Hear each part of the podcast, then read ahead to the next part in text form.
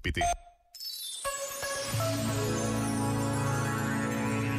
Ficou-me do meu pai este jeito de reagir às adversidades da vida.